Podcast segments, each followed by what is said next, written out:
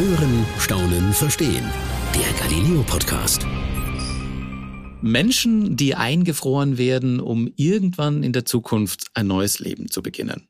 Ja, klingt jetzt so im ersten Moment mal nach Science Fiction, kennt man ja auch so aus den ein oder anderen Filmen. Meist sind das dann so Filme mit Raumschiffen, wo dann die Menschheit auf äh, fremde Welten unterwegs ist, um die dann irgendwie neu zu bevölkern. Und damit das klappt, müssen die eingefroren werden. Dann passiert meistens irgendwas Unvorhergesehenes. Klar, muss ja auch spannend werden, ist ja auch Hollywood. Aber dass sich Menschen einfrieren lassen, um irgendwann ein neues Leben zu beginnen, ist keine Science Fiction mehr und inzwischen auch in Deutschland möglich. Wie das funktioniert und wer das macht, gibt es am Donnerstag bei Galileo zu sehen. Mein Name ist Peter Kreiner, ich bin Reporter und Chef vom Dienst bei Galileo und freue mich jetzt mit einem Mann zu sprechen, der auch im Film zu sehen ist und der der Gründer einer Firma ist, die genau das ihren Kunden anbietet. Dr. Emil Kenziora, schön, dass Sie Zeit haben. Sehr gerne, freut mich hier zu sein. Herr Doktor, was genau bieten Sie eigentlich Ihren Kunden an? Ja, wie Sie in der Einleitung schon so grob ähm, natürlich etwas Hollywood-technisch überzeichnet äh, erklärt haben, ähm, im, im, Kern geht es genau um diese Logik. Es geht darum, dass es aktuell natürlich immer noch Krankheiten gibt. Sind es Krebserkrankungen, sind es Unfälle, sind es Herzerkrankungen oder was auch immer es sein mag, was mit aktueller medizinischer Technik nicht heilbar ist. Das heißt, so das typische Beispiel ist immer, ist immer die Krebserkrankung. Wenn man mit einer unheilbaren Krebserkrankung diagnostiziert wird, dann ist es leider immer mal so oder immer öfter so, dass ähm, die Ärzte einem sagen müssen, dem Patienten sagen müssen, dass leider er jetzt nur noch ja, x Monate, x Wochen, wie lange auch immer zu leben hat. Aber im Endeffekt, man kann medizinisch aktuell noch nichts machen. Diese Krankheit wird irgendwann zum Tod führen. Und dann gibt es eine Reihe von Menschen, die sagen, das ist sicherlich aktuell noch eine Minderheit, aber immer mehr wachsend, die sagen, wenn heute die medizinische Technik diese Krankheit nicht heilen kann, besteht potenziell die Möglichkeit, dass aber in der Zukunft diese Krankheit dann mit zukünftiger medizinischer Technik geheilt werden kann. Also ist ja die gesamte Medizinhistorie ist ja immer ist ja so gelaufen. Krankheiten, die wir heute heilen können, können konnten in der Vergangenheit nicht geheilt werden. Und dann, um potenziell in dieser Zukunft noch da zu sein, besteht dann die Möglichkeit, nach dem rechtlichen Tod, das heißt nachdem die aktuelle Medizin halt nicht weiterkommt und nachdem man rechtlich für tot erklärt wurde, sich nach dem Tod dann kryokonservieren zu lassen. Und plakativ gesprochen, wie Sie auch in der Einleitung gesagt haben, sagt man dazu immer einfrieren, also ein bisschen umgangssprachlich. Technisch ist es aber was ganz anderes. Es ist eine, ja, im Endeffekt eine, eine spezielle Kühltechnik, die gerade dafür da ist, dass nicht gefroren wird, dass nichts eingefroren wird. Um dann mit der Hoffnung und zu guter Letzt noch kurz ein Punkt, es ist wichtig zu sagen, dass es hier nur um eine Chance geht, dann mit der Hoffnung, dass in der Zukunft diese Kryokonservierung rückgängig machbar ist und dann man weiterleben kann. Da spielt jetzt ein bisschen was mit, wie Sie gerade gesagt haben, in der Hoffnung, dass das in, in der Zukunft ähm, also jetzt muss ich es wieder plakativ sagen, ja. äh, dass es rückgängig gemacht werden wird, dass man, so böse es klingt, jetzt aufgetaut werden kann, oder? Ja. Genau, und da ist es quasi, was mich, was ja schon noch etwas, sage ich mal, leicht irritierend ist, also mit der Hoffnung. Also das heißt ja im Grunde, momentan wird das noch nicht gehen.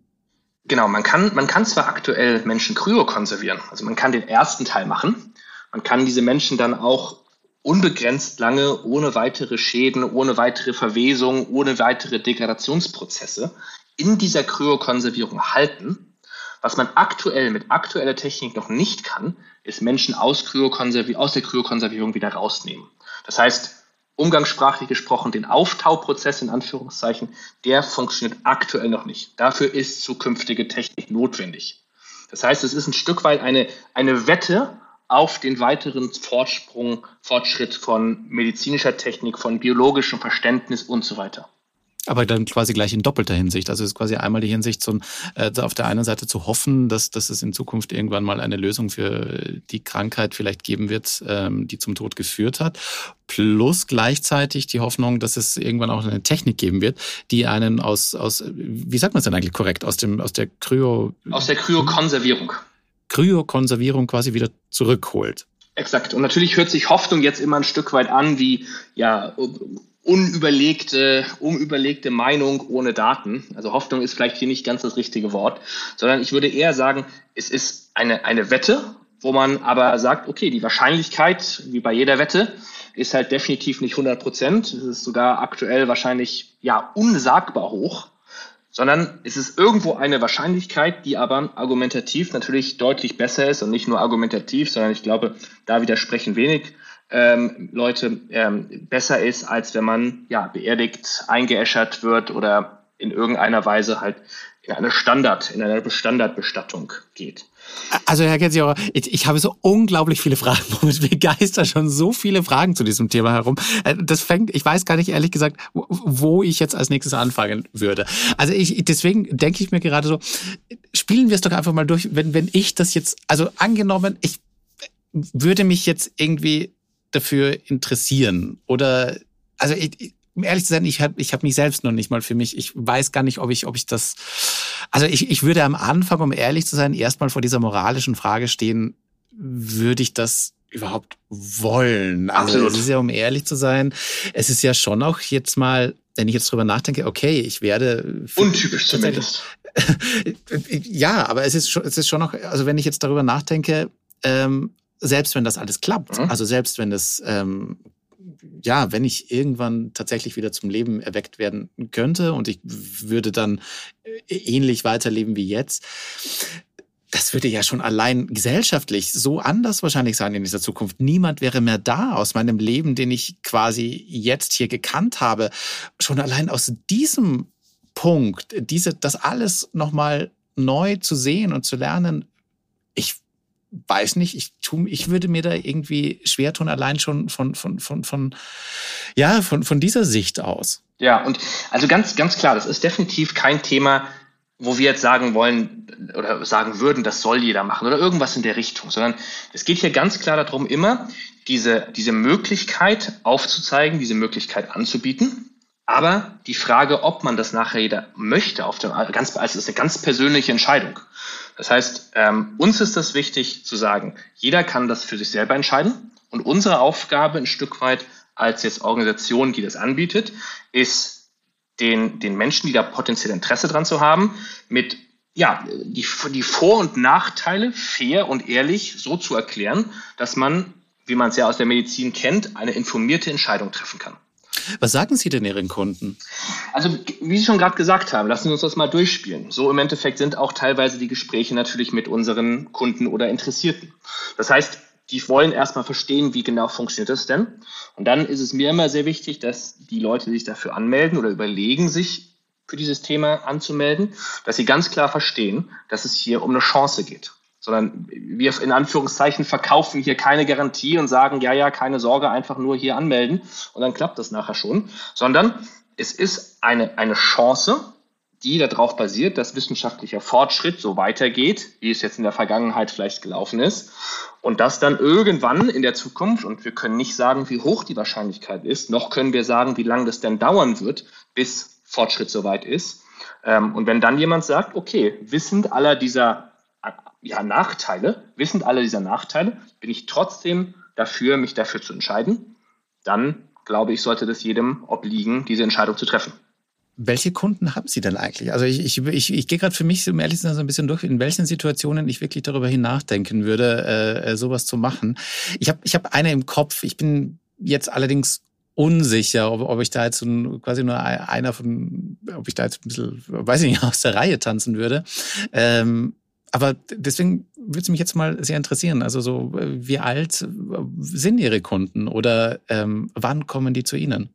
Ja, das geht eigentlich relativ durch die Altersklassen mit, mit einer Konzentration von jüngeren Menschen. Ich glaube, unser, unser Altersdurchschnitt ist momentan, ich glaube, bei 36 Jahren.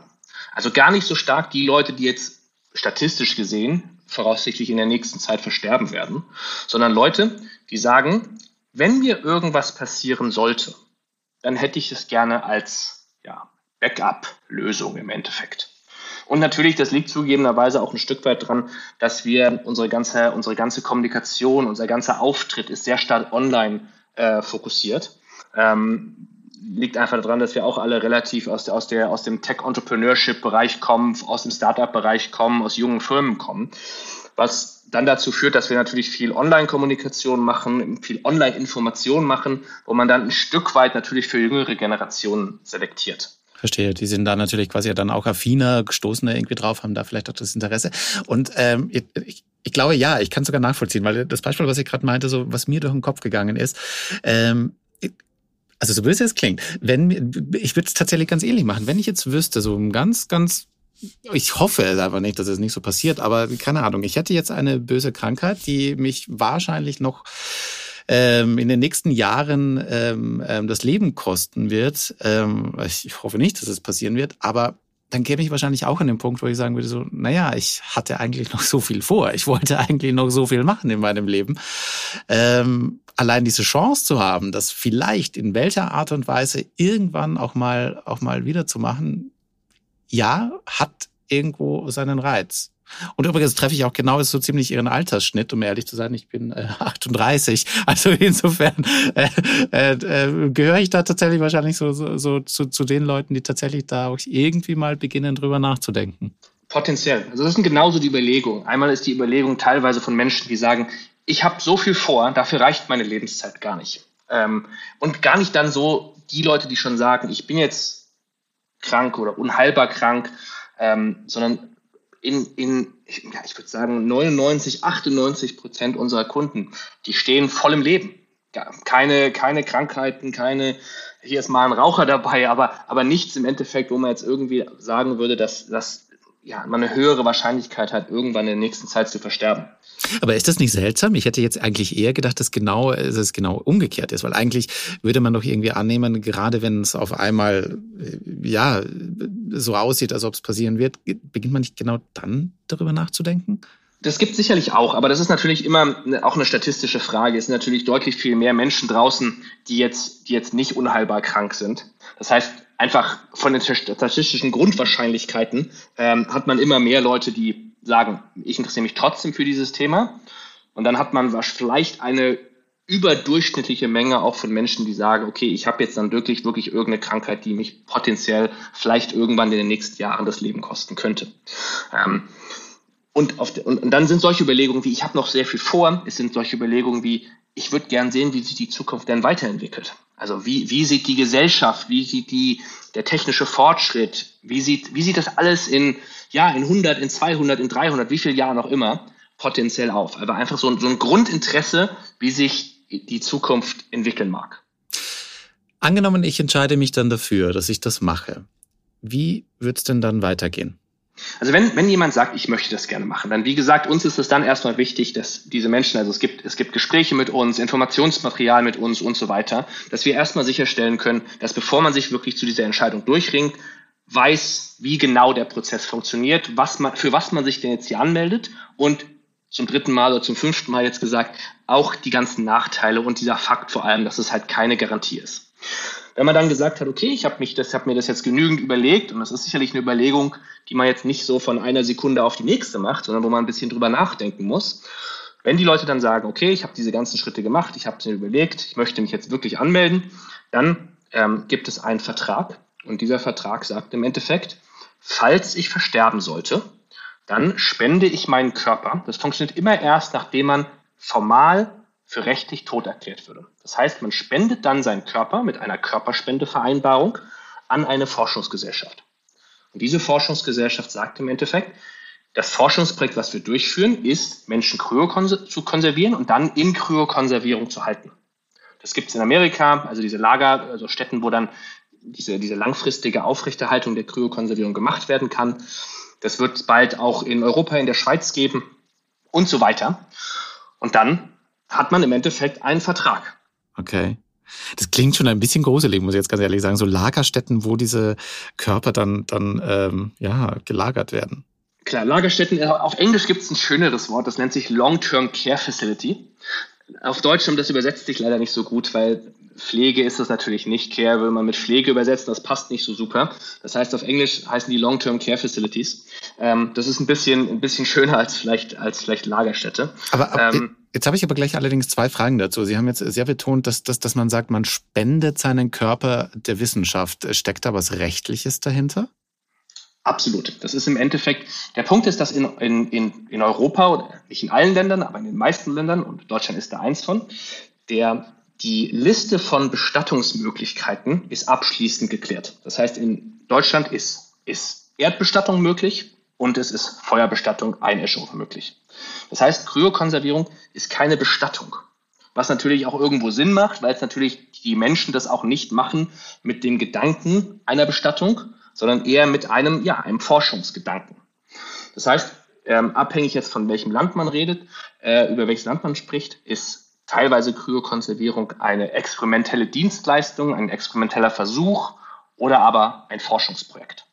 Das heißt, diese, diese Verträge, die man hat, ja, die sind, die sind im Endeffekt Spenden, genauso wie man seinen Körper der medizinischen Forschung für ja, Weiterentwicklung von Forschung, was auch immer, äh, Ausbildung für Anatomie an der medizinischen Universität, was auch immer spenden kann, kann man seinen Körper auch dieser Forschungsgesellschaft spenden, die dann natürlich dieses Forschungsprojekt Kryokonservierung durchführt. Von, also wer, wem spende ich denn dann jetzt da eigentlich meinen Körper? Jetzt haben Sie kurz erwähnt, quasi, dass der, momentan ist es dann noch in den USA, es wird gerade quasi auch in, in den Schweiz etwas ge, gebaut. Das hört sich jetzt irgendwie, sage ich mal, nach einem internationalen Unternehmen an oder wer steckt denn da so dann dahinter? Exakt, also wir, wir als Tomorrow Biostasis sind ja, so ein bisschen gesprochen, vielleicht der Logistikanbieter, in Anführungszeichen. Und natürlich wieder auch umgangssprachlich gesprochen. Sondern ähm, wir, wir machen nicht die langfristige Lagerung, sondern wir machen, wir machen die initiale Kühlung und stellen sicher, dass die Körper dann bei diesen Forschungsgesellschaften ankommen. Und welche, welche Gesellschaft das nachher ist, das ist, das ist für uns eigentlich erstmal Nebensache. Das heißt, das kann Amerika sein. Das ist natürlich die bekannteren. Das ist schon in Amerika jetzt kein, ich würde nicht sagen, das ist da ein Massenmarktthema oder ein großes Thema, aber es ist zumindest ein Thema, was bekannter ist und was auch schon länger länger ja, angeboten wird. Dann gibt es, wie gesagt, Europa und der Schweiz bald was und sonst gibt es auch in anderen Ländern wie China und in, überall gibt es diese, diese Gesellschaften, diese Stiftungen, die dann diese langfristige Lagerung machen können. Mhm, mh.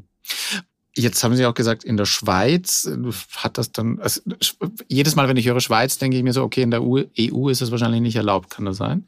Nee, das würde auch, also es würde auch, da hätte es wie gesagt Forschung ist, das heißt, es würde auch in, in, in der EU gehen. Das hat nichts jetzt mit der, mit der Schweiz per se zu tun, sondern es hat einfach damit zu tun, dass die Schweiz natürlich, wenn man sowas langfristig aufzieht, die Schweiz ist ein Land, was zumindest von, von, der, von der Marke, von der Brand sehr stark natürlich mit Langfristigkeit, mit langfristiger Stabilität assoziiert ist. Das heißt, die Schweiz ist da mehr, ja, ich will das jetzt nicht Marketingvorteil nennen, aber ähm, ist es im Endeffekt, die Schweiz ist, ist, da, ist da irgendwo gut aufgeschätzt für keine Naturkatastrophen. Diese Langfristigkeit ist in der Schweiz irgendwo natürlich Sinn der, ja, irgendwo Teil der, Teil der Marke. Ähm, und eine Reihe von Leuten, die das mitgegründet haben, sind auch Schweizer. Das heißt, äh, ich verstehe. Wie funktioniert das denn dann biologisch und technisch? Also wie läuft das denn? Genau, die Logik ist im Endeffekt die folgende. Ähm, wenn man jetzt, also wenn man, wenn man an irgendeiner Krankheit verstirbt und das Herz den Körper dann nicht mehr mit Sauerstoff versaugt, dann fangen die Zellen, und natürlich für uns am wichtigsten die Zellen im Gehirn, fangen an, eine Art Selbst-Recycle-Prozess zu starten. Das heißt, daher die, Sa die, die Zellen und wie gesagt, bei uns am wichtigsten die, die Neuronen nicht mehr durch, mit Sauerstoff versorgt sind, fangen die durch diesen Sauerstoffmangel an, sich praktisch selbst abzubauen. Und das ist das, warum man dann nachher nicht mehr nach bestimmter Zeit halt keine Herzdruckmassage den Patienten nicht wiederleben kann, weil zu viele von diesen Selbstabbauprozessen, und natürlich ist es natürlich mittlerweile jetzt dann deutlich simplifiziert, was ich gerade sage, im Detail natürlich alles signifikant komplexer, durch diese Abbauprozesse ähm, sterben dann die Zellen auf zellulärer Ebene irgendwann. Was man bei Kryokonservierung macht, man reduziert so schnell wie möglich, nachdem der rechtliche Tod erklärt wurde und das Herz nicht mehr schlägt, natürlich zu dem Zeitpunkt, und der Körper deshalb nicht mehr mit Sauerstoff versorgt wird, reduziert man den Sauerstoffverbrauch. Und das macht man, indem man vor allem die Temperatur senkt. Umso weniger, umso tiefer die Temperatur ist, umso weniger Sauerstoff verbrauchen die Zellen. Umso langsamer läuft dieser Abbauprozess. Und jetzt geht man mit der Temperatur immer, immer, immer weiter runter, bis die Zelle praktisch in einem ja, ein, einen sehr tiefen Winterschlaf ist und damit keinen Sauerstoff mehr braucht und diese ganzen Abbauprozesse vollständig gestoppt sind. Und dann irgendwann geht man, oder am Ende geht man dann zu bis minus 196 Grad. was flüssiger Stickstofftemperatur ist. Und bei dieser Temperatur laufen gar keine Stoffwechselprozesse mehr. Alles ist gestoppt.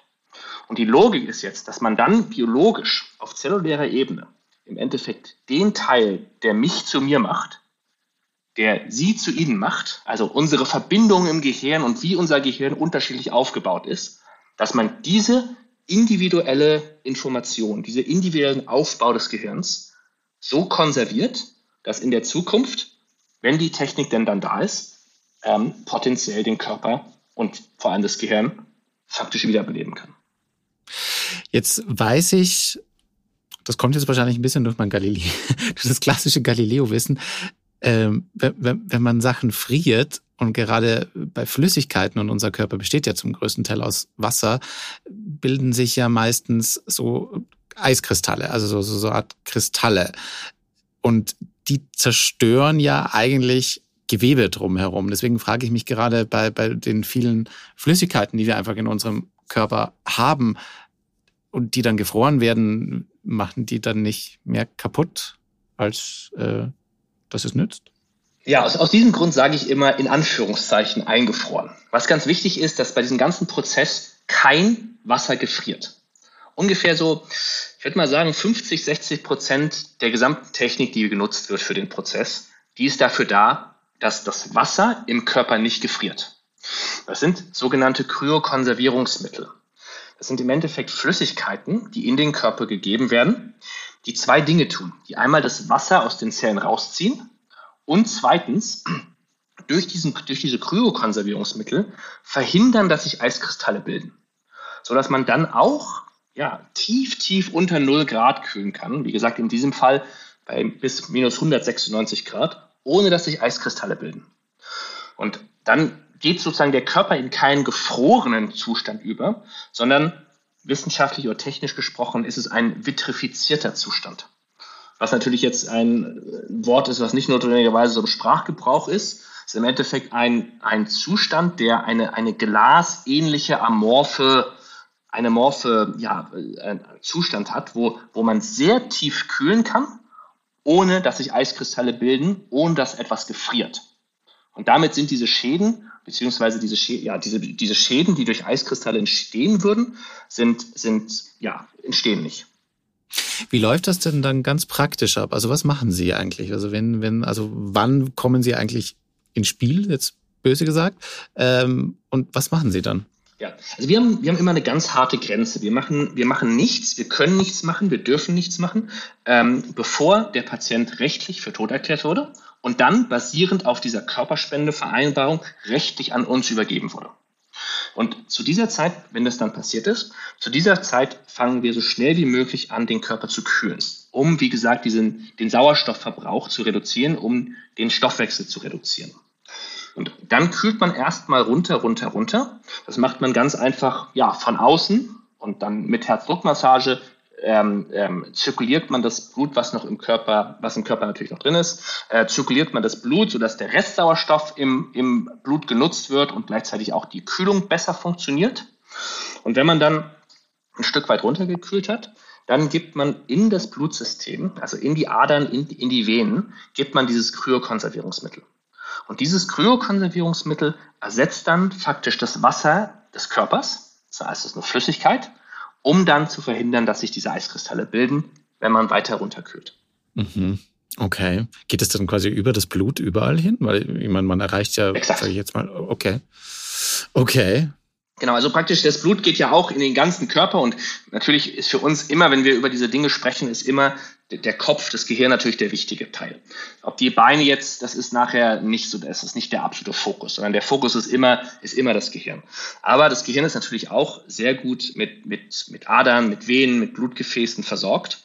Das heißt, das, das, dieses Kryokonservierungsmittel geht dann über das Blutsystem, ja, in, faktisch in, in die letzte, in jede letzte Ecke ähm, um dann da auch die Eiskristallbildung zu verhindern und das Wasser, wie gesagt, zu ersetzen gegen dieses Kryokonservierungsmittel.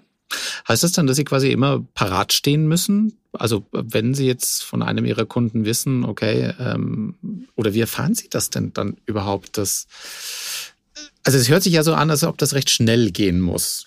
Idealerweise ja. Also idealerweise sollte das innerhalb von ja, wenigen, also Idealfall wenige Minuten, aber auch äh, irgendwas im Bereich, im Stundenbereich ist nach aktuellem Wissenschaftsstand noch okay. Äh, es sollten jetzt sicherlich keine Tage oder Wochen sein. Das heißt, wir sind schon darauf drauf abhängig, dass wir von dem Versterben eines unserer Mitglieder relativ schnell erfahren. Das heißt, in den meisten Fällen informieren uns unsere Mitglieder selber. Weil in den meisten Fällen einfach rein statistisch, wenn man jetzt nicht 22 ist und Motorradfahrer, in den meisten Fällen verstirbt man ab einem bestimmten Alter, verstirbt man mit Vorlaufzeit. Das heißt, man erkrankt an einer Krankheit, die einen dann über Zeit leider ähm, ja, das Leben kosten wird. Das heißt, in den meisten Fällen können uns unsere Mitglieder in diesem Fall direkt kontaktieren und wir würden dann eins unserer Teams, was diese initiale Kühlung machen kann und auch den Transport machen kann, wenn es denn so aussieht, dass das Mitglied in den nächsten Tagen versterben sollte, ähm, dahin schicken, wo auch immer das Mitglied halt lebt. Das mag in Deutschland sein, das mag in Europa sein, ist erstmal egal. Ähm, und dann steht das Team ohne Verzögerung im Endeffekt bereit.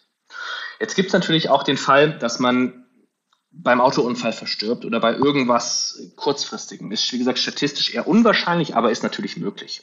Und in diesem Fall haben unsere Mitglieder natürlich in, in ihrem Testament, in ihrer Patientenverfügung, in den ganzen Dokumenten, die dann vom Krankenhaus potenziell und von den behandelten Ärzten angefragt werden, gesagt, dass in diesem Fall bitte wir kontaktiert werden möchten oder sollen ähm, für dann dieses Thema Kryokonservierung. Und das heißt, wir hören dann davon und schicken dann so schnell wie möglich eins unserer Teams los. Und die sind momentan so um Deutschland herum verteilt, eins in Amsterdam, eins in Berlin und eins dann bald auch in Zürich in der Schweiz, um die Möglichkeit zu haben, dann egal wo man ist, immer ein Team so schnell wie möglich dann vor Ort zu haben was dann diesen Kühlprozess starten kann. Und dieses Team bringt dann auch quasi den Körper zu einer dieser ja, Lagerstätten? Exakt. Okay. Ja, eine dieser Kryokonservierungsfacilities, genau.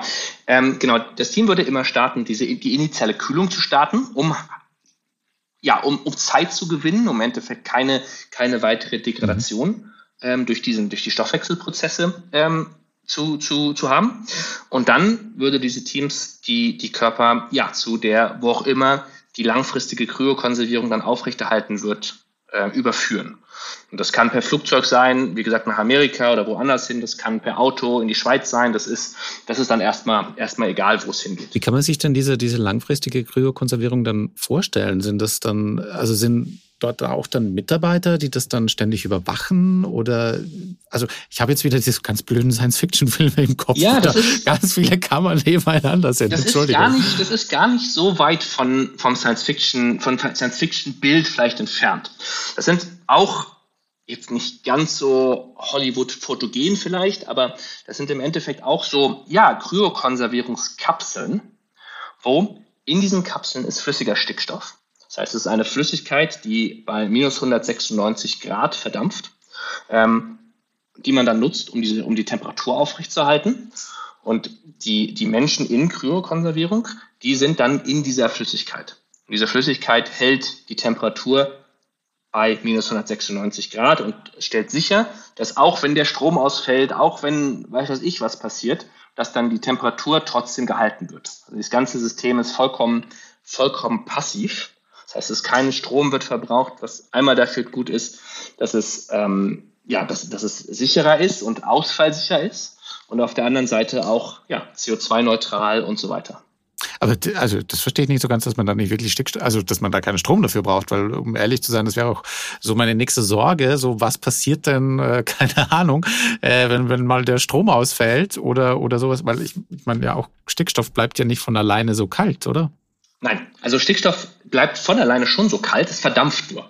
Das heißt, man muss, man muss flüssigen Stickstoff immer nachfüllen. Das heißt wirklich, wenn der Strom ausfällt, geht nur das Licht aus. Es passiert nichts an dem gesamten System. Kühlung fällt nicht aus, kein Problem im Anführungszeichen. Ähm, nur was man machen muss, man muss sicherstellen, dass halt immer flüssiger Stickstoff nachgeliefert wird. Aber auch wenn es da jetzt mal in der, in der Supply Chain, was man jetzt ja in den, in den Corona-Zeiten teilweise hatte, wenn es da Verzögerungen gibt, auch kein Problem. Jeder von diesen Kapseln hat für mehrere, mehrere Wochen ähm, genügend flüssigen Stickstoff drin.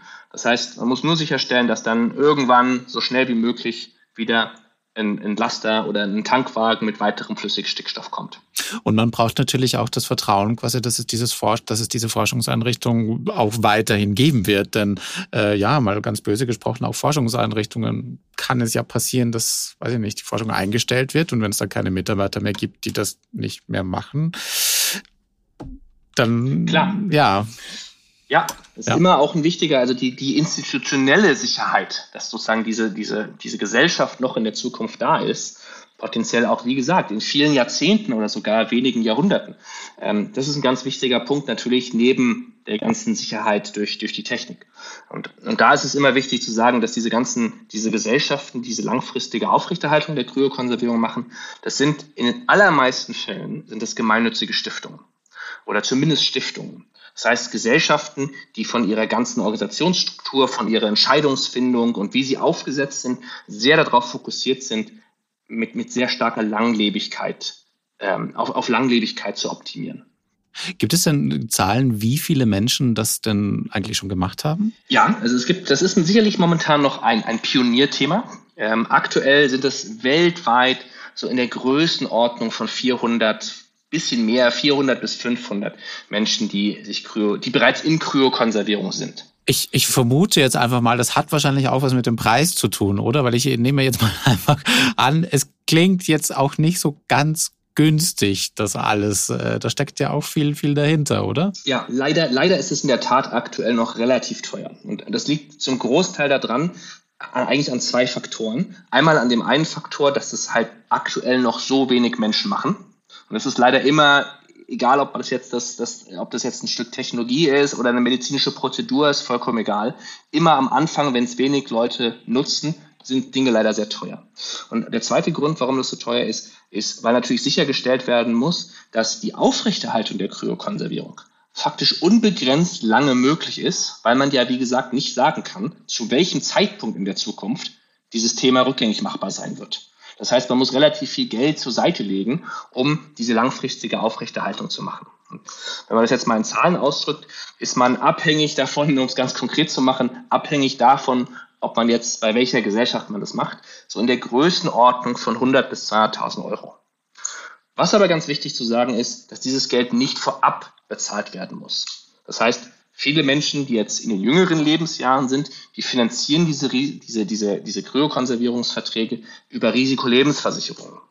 Und dann ist man eher so in Größenordnung vom ja, mittleren zweistelligen Eurobetrag im Monat. Also irgend sowas. Ich glaube, unser, unser Durchschnittsmitglied zahlt, glaube ich, ich glaube, 53 Euro im Monat oder irgend sowas in der Größenordnung.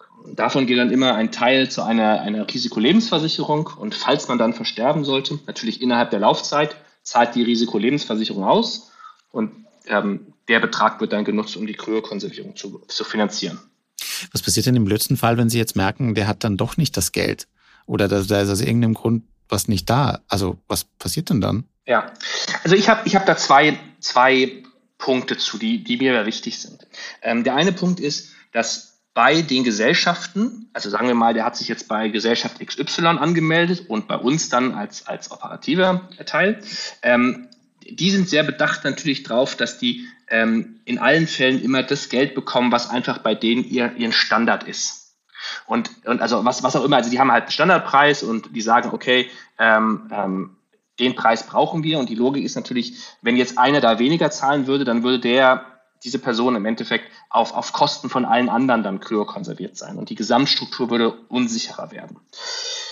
Andererseits ist es mir sehr wichtig, dass jeder Mensch, der sich für dieses Thema entschieden hat und gesagt hat, ja, nach allen Informationen, nach allen Vor- und Nachteilen möchte ich dieses Thema machen, dass es dann nachher nicht ein Thema ist, was am Geld scheitert. Also die ganzen Gesellschaften, die ich jetzt hier führe und baue und so weiter, ähm, es geht, es sind immer, das sind immer entweder volle Non-Profit, also volle gemeinnützige Gesellschaften, die Forschung finanzieren, oder es sind zumindest Organisationen, die nicht jetzt primär darauf ausgelegt sind, ähm, irgendwie Geld zu verdienen oder Geld zu machen. Ähm, das heißt, wir würden in diesen Fällen, wenn jetzt wirklich einer sich bei uns irgendwann angemeldet hat und gesagt hat, okay, ähm, ich bin jetzt irgendwie, bin, ich weiß nicht, 75 oder 80 und habe dann doch jetzt eine Krankheit bekommen, die leider zum Tod führen wird, habe aber nicht das Geld, habe es einfach nicht. Dann würden wir versuchen, ähm, die, die Kryokonservierung doch trotzdem durchzuführen und dann, oder beziehungsweise unseren Teil durchzuführen und dann aber bei einer Gesellschaft die langfristige Lagerung zu machen, die signifikant günstiger ist. Zum Glück gibt es da ein bisschen Preis, äh, Preisunterschiede, ähm, sodass man das auch günstiger hinbekommen kann. Ähm, und und zu guter Letzt vielleicht noch zu dem Punkt, ähm, wir arbeiten als Gesellschaft sehr stark dran, durch Forschung, durch ja, durch Wachstum und so weiter, die Kosten für das Thema über die Zeit signifikant sinken zu lassen. Also es ist mir, ist mir ein Dorn im Auge, dass das momentan leider noch für manche Menschen einfach zu teuer ist. Ähm, das sollte kein, das sollte kein, äh, kein Kosten, keine Kostenfrage sein. Und auch wenn es lange dauern wird, versuchen wir unseren Teil dazu beizutragen, dass es günstiger wird und für eine größere, für eine größere Gruppe von Menschen ähm, ja erschwinglich ist. Raten Sie Menschen, das zu tun? Nein. Ähm, ganz und gar nicht. Also weder, weder, weder, ähm, weder öffentlich noch in persönlichen Gesprächen, ganz und gar nicht. Sondern, äh, also, ähm, mir ist es sehr wichtig, was natürlich vielleicht auch ein bisschen jetzt so wegen meinem Hintergrund als Arzt kommt, dass Leute sich dafür äh, mit informierter Willensäußerung wirklich entscheiden. Ähm, und das ist kein Thema, wo man jemanden, glaube ich, zu raten kann, sondern das ist, das muss man, das muss man persönlich wollen. Und wenn jemand sagt, ich möchte es nicht, dann halte ich das für vollkommen exakt genauso legitim, wie wenn man jemand sagt, ich möchte das machen. Wie sind Sie denn eigentlich zu diesem ganzen Thema gekommen? Das ist ja jetzt, sage ich mal, glaube, ich vermute jetzt mal nicht, dass das in großen Studiengängen oder an irgendwelchen Medizinunis groß, äh, dass man das da groß lernen kann, oder? Nee, eher, eher weniger, ähm, in, den, in den meisten Fällen zumindest. Ähm, also die, diese, diese Grundüberlegung zu sagen, ich würde gerne sehen, wie die Zukunft aussieht ich würde gerne die Möglichkeit haben, auch mit 85 oder mit, wenn ich jetzt meine gesamte Karriere vielleicht als, ja, jetzt irgendwie Tech-Entrepreneur und Arzt und so weiter, als Forscher dann gemacht habe, würde ich gerne in, einem, in, der, in der Zukunft gerne nochmal, ja, nochmal eine Karriere als, ja, was auch immer es sein mag, also Sportler ist jetzt vielleicht nicht so mein Ding, aber, aber irgendwas, irgendwas vollkommen anderes, Künstler oder wie, wie auch immer man, was auch immer man halt dann potenziell nochmal gerne machen wird. Also diese Idee, dass es auf der Welt signifikant mehr Dinge zu tun gibt, die mich interessieren, die ich gerne machen würde, die mir Spaß machen würden und so weiter. Ähm, und ich gleichzeitig auch dieses Interesse und diese Neugier habe, wie denn die Zukunft aussehen mag. Das waren sicherlich irgendwie immer und auch heute noch ähm, ja, Grundüberzeugungen von mir. Und dann sind wir nun mal leider aktuell noch in einer Zeit, wo die Lebenserwartung halt, Pi mal Daumen, in, in Deutschland ja, knapp über 80 liegt. Und argumentativ wird die Lebenserwartung vielleicht in der Zukunft mal signifikant höher sein. Und jetzt sind wir nur leider eine Generation, wo das halt noch nicht so ist. Und jetzt ist meine Überlegung immer gewesen, wenn man denn sagt, man möchte gerne diese Vorteile von nochmal was anderes sehen, wie die Zukunft aussieht und alle diese Dinge gerne, gerne machen, ähm, was könnte denn da die Lösung zu sein, dass man das dann auch möglich macht. Und da war jetzt das Thema Kryokonservierung, ja, die, die Möglichkeit, die man, die ich gefunden habe. Und wie kommt man da dann, sage ich mal, ran? Wie meinen Sie, wie kommt man zu dem Thema? Also, ja, also, also ja, ich meine, klar, man liest dann wahrscheinlich irgendwie mal, ja, irgendwo liest man dann auf einer Homepage, ja, das gibt es. Meldet man dann sich da einfach und sagt, ich würde das gerne hier von Deutschland aus betreiben? Oder gründet man dann selbstständig eine Firma und, und leitet das dann ein? Ja, also, also am Anfang, ich habe ja nicht, ich habe ja nicht die Firma sofort äh, gegründet und die, die Stiftung auch nicht, sondern am Anfang war ich einfach ja, Kunde, Mitglied bei einer der amerikanischen Gesellschaften. Und ähm, die, die gibt es mittlerweile seit 50, Paaren 50 Jahren, ähm, also relativ alt, alte Gesellschaften bereits und damit auch ein Stück weit, ja, vielleicht ein bisschen langsamer in ihrer, in ihrer, wie sie vorankommen, wie sie größer werden, wie sie in Forschung investieren. Und irgendwann habe ich gesagt, dass dieses Thema mich, mich persönlich so stark interessiert, nachdem ich ein paar andere Firmen aufgebaut habe, ähm, dass ich gesagt habe, okay, ich würde gerne jetzt auch dieses Thema in Europa anbieten, sodass auch jemand, der in Europa sagt, weil, wie gesagt, man kann sich zwar als Europäer bei den amerikanischen Firmen anmelden, aber wir haben ja vorhin darüber gesprochen, dass es schon irgendwo, dass Zeit bei diesem Thema irgendwo ein Faktor ist, dass man halt relativ schnell da sein muss. Und wenn jetzt ein Team dann aus, ein Team von denen ist in der Nähe von Los Angeles, wenn die halt rüberkommen von der Westküste mit dem Flugzeug, das ist halt leider relativ langsam. Und wir haben dann irgendwann gesagt, und man findet dann irgendwann eine Gruppe von Leuten, die das auch so sieht. Also einfach über die Zeit, der kennt den und also es gibt ja jetzt nicht irgendwelche großen Netzwerke oder Konferenzen. Ähm, Und dann, man findet sich dann aber irgendwann. Und dann haben wir gesagt, wir gründen sowas in Europa, ähm, um es in Europa anzubieten. Ich verstehe. Jetzt haben Sie kurz erwähnt, Sie, Sie haben eigentlich den Hintergrund Arzt, äh, also Sie sind Arzt. Hm? Ähm, ich vermute jetzt einfach nur mal, dass das innerhalb der Medizin jetzt nicht so ein mit Ruhm beklecktes Thema ist, oder? Also wie ist denn der Ruf, sage ich mal, dieses, dieses Forschungsgebietes? Ja, also ich glaube, es ist immer wichtig zu sagen, das ist, das ist in der Vergangenheit vielleicht mal so gewesen. Aber aktuell ist das sicherlich kein, kein Thema mehr, dass da jetzt irgendeiner sagt, das ist, das ist Forschung. Forschung ist immer am Anfang erstmal, ja, bold. Irgendwo, also zukunftsgerichtet. Also mein Beispiel ist immer, wenn ich mit, mit ärztlichen Kollegen spreche, ist immer, wenn man, wenn man irgendwann mal zurückdenkt und sagt, so 10 oder 20 Jahre vor der ersten Herztransplantation. Da hat sich sicherlich für den Standard Arzt eine Herztransplantation auch erstmal sehr fremd angehört. Weil man nimmt halt ein Herz von einem Menschen und tut dieses Herz in einen anderen Menschen. Das ist erstmal auf den ersten Blick, wenn man das mal so ganz grundlegend betrachtet, hört sich das auch erstmal fremd an. Und heute ist natürlich eine Herztransplantation eine ganz normale, fast schon Standardoperation, die niemand vermissen würden, wollen würde. Genauso gab es Zeiten, wo, wo Herzdruckmassage, Wiederbelebung, das hat man in den 50er Jahren nicht gemacht. Das war kein Thema. Heute ist es ein Kunstfehler, wenn man es nicht macht. Das heißt, Fortschritt, Fortschritt ist, funktioniert immer so, dass irgendwann jemand sagt, hier kann man was anders besser machen. Und dann sagen erstmal Leute, ach, das ist jetzt aber neu und komisch und so weiter. Oder ich weiß nicht, ob sie sagen komisch, aber erstmal ist es fremd. Und dann fängt es irgendwann das an, dass sich alle Leute davon wissen und dass man nicht mehr drüber redet. Und genauso aktuell ist wahrscheinlich Kryokonservierung noch auf diesem, auf diesem Punkt. Mein Punkt ist, solange man sicherstellt, dass die Menschen, die sich für dieses Thema entscheiden, dass man sicherstellt, dass die Leute sich dafür mit informiertem Wissen entscheiden oder dagegen entscheiden, ist es jedermanns eigene Entscheidung. Ähm, gleichzeitig glaube ich aber nicht, dass das jetzt der, der ideale Career-Move ist, wenn man sagt, man möchte jetzt irgendwann genau. später mal, ja. später mal ja, Chefarzt ja. von. Also ich glaube, das ist es natürlich auch nicht. Aber das ist auch früher nicht gewesen, der Forscher zu sein und der Herztransplantation zu machen, sondern mein Weg, ich habe mich entschieden, dass es für mich persönlich vollkommen okay ist, dass ich sage, ähm, ich bin gerne bereit, für etwas zu stehen, was momentan, ähm, was sozusagen die, den, den Status quo ähm, potenziell irgendwann mal verändern kann oder verändert oder zumindest ähm, ja, was, was, was fundamental Neues macht. Und wissen, dass das vielleicht jetzt so in einem ganz traditionellen System dann, ja, ich, ich habe jetzt keine Pläne, irgendwann Chefarzt irgendwo, irgendwo zu werden. Das hört sich aber auch danach an, als ob Sie schon sehr viele Diskussionen führen mussten. Ja, ähm, sicherlich, aber gar nicht so viel. Also niemand nee? oder okay. sehr wenig Leute sind sehr, sehr, haben große Vorbehalte da. Es gibt natürlich viele Leute, die sagen, das ist ein interessantes Thema, aber es wäre nichts für mich. Und das ist ja auch vollkommen okay.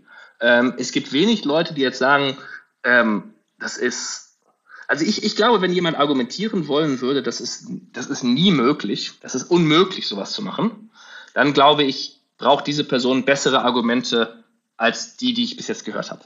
Also ähm, sicherlich, ich, ich sage vollkommen, aktuell ist dieses Thema noch nicht möglich, aber das ist halt bei jeder Forschung so. Das heißt, ähm, darum haben wir ja auch eine Forschungsstiftung gegründet, um diese Forschung zu machen, um diese Forschung zu finanzieren. Ähm, aber sonst, also ich führe zwar viele Diskussionen, aber wenig Diskussionen, wo ich sagen würde, die wären jetzt sehr, sehr unfair. Ich verstehe. Wo sehen Sie sich denn dann eigentlich mehr? Sind Sie mehr äh, Tech-Entrepreneur? Sehen Sie sich mehr als Forscher? Sehen Sie sich mehr als Arzt? Oder wo wäre denn die Tendenz stärker hin?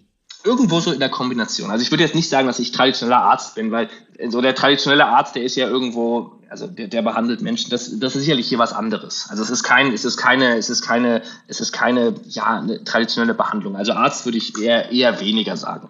Ähm, irgendwo, es ist sicherlich irgendwo eine Kombination zwischen Entrepreneurship, also was, was Neues aufbauen, was Neues gründen und, und Forschung. Und ich bin jetzt nicht der, vielleicht nicht mehr, ich habe auch viel Forschung in der Vergangenheit gemacht, ich bin sicherlich jetzt nicht mehr der, der, der ideale Forscher, aber ich verstehe Forschung immer noch ausreichend viel, um zumindest äh, ein Stück weit Einfluss zu nehmen, welche Forschung wir vielleicht finanzieren möchten und, und wie man vielleicht Forschung interpretiert und so weiter. Ähm, also irgendwo, irgendwo zwischen diesen beiden, zwischen diesen beiden Bereichen, Entrepreneurship und, und Forschung. Sie haben ja kurz zwischendurch auch schon erwähnt, also Sie sind auch Kunde. Also ich interpretiere daraus, Sie lassen sich auch äh, äh, konservieren. Wenn es dazu kommen sollte, dass ich irgendwann diagnostiziert werde, ähm, dann würde ich das aktuell, aktuell machen. Es ist natürlich immer die Möglichkeit, dass man in der Zukunft da seine Meinung ändert. Ähm, aber aktuell wäre ich, wäre ich, würde ich dann auch sagen, Kryokonservierung würde ich der Variante Beerdigung oder Einäscherung äh, vorziehen. Was wäre denn dann Ihre Idealvorstellung, was dann irgendwann mal passiert oder was Sie erleben, wenn Sie tatsächlich eines, eines Tages ähm, wieder erwachen? Ja, das ist natürlich, das ist natürlich ähm, hochgradig Spekulation, weil ähm, weder kann ich sagen, wann das passieren wird, noch wie die Welt dann in der Zukunft aussehen wird. Ähm, ich würde nur ganz grundlegend argumentieren, dass wenn man mal, wenn man jetzt mal nicht die letzten zehn Jahre betrachtet oder halt ein bisschen rauszoomt und mal die letzten, sagen wir mal, 100 oder 200 oder 300, wie in längeren Zeitraum betrachtet, dass auf diesen Zeithorizonten die Welt immer besser geworden ist.